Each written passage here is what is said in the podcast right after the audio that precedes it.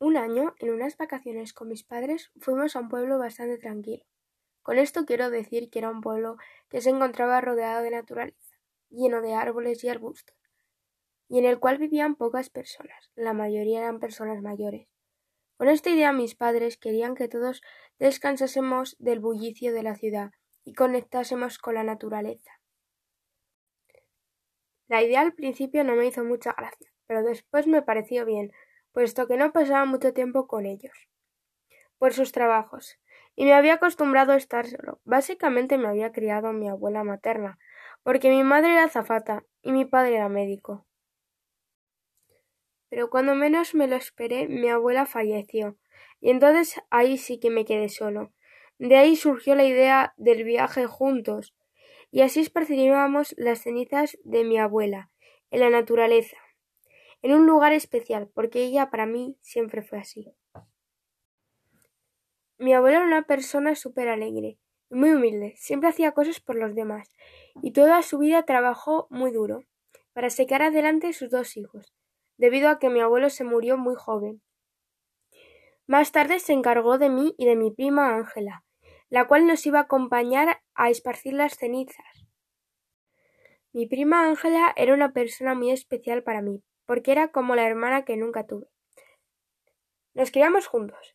Ella era bastante normal. Tenía el pelo castaño a juego con sus ojos. No era muy alta, pero tampoco era muy baja. Era bastante delgaducha.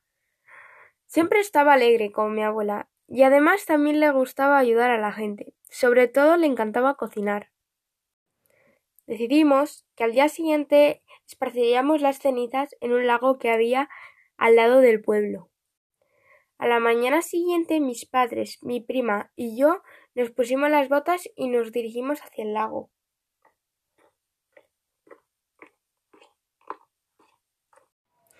Al llegar al sitio no nos gustó a nadie para nada, y mi prima dijo Este sitio es un poco feo, a lo cual mi padre añadió Pero está rodeado de naturaleza y era lo que tu abuela más quería. Mira, tiene ranas, escuchar. También hay patos y pájaros.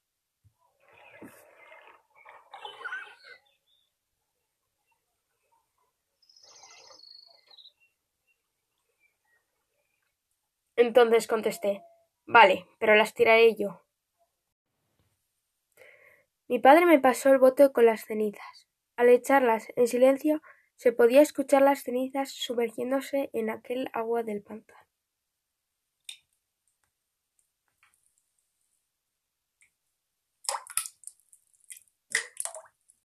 Al acabar todos volvimos al coche, con la cabeza mirando hacia el suelo. Solo se escuchaba el sonido de nuestras botas llenas de barro.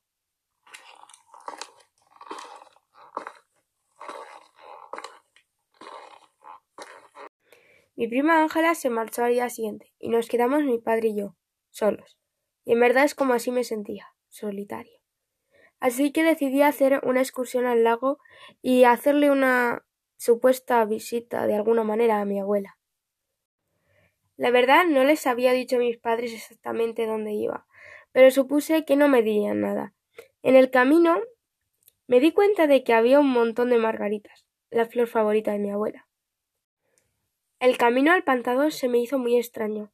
Todo parecía raro, mucho más colorido y alegre que el día anterior. Cuando llegué al pantano, un escalofrío recorrió todo mi cuerpo. El pantano no era nada como ayer. Se había vuelto de miles de colores, flores de todo tipo de especies, había mariposas revoloteando, y parecía como si no fuera real. Y de pronto se me vino un olor muy conocido, Olía a un perfume caro y antiguo, con un olor de bollos recién ordenados. Rápidamente me giré y ahí la vi.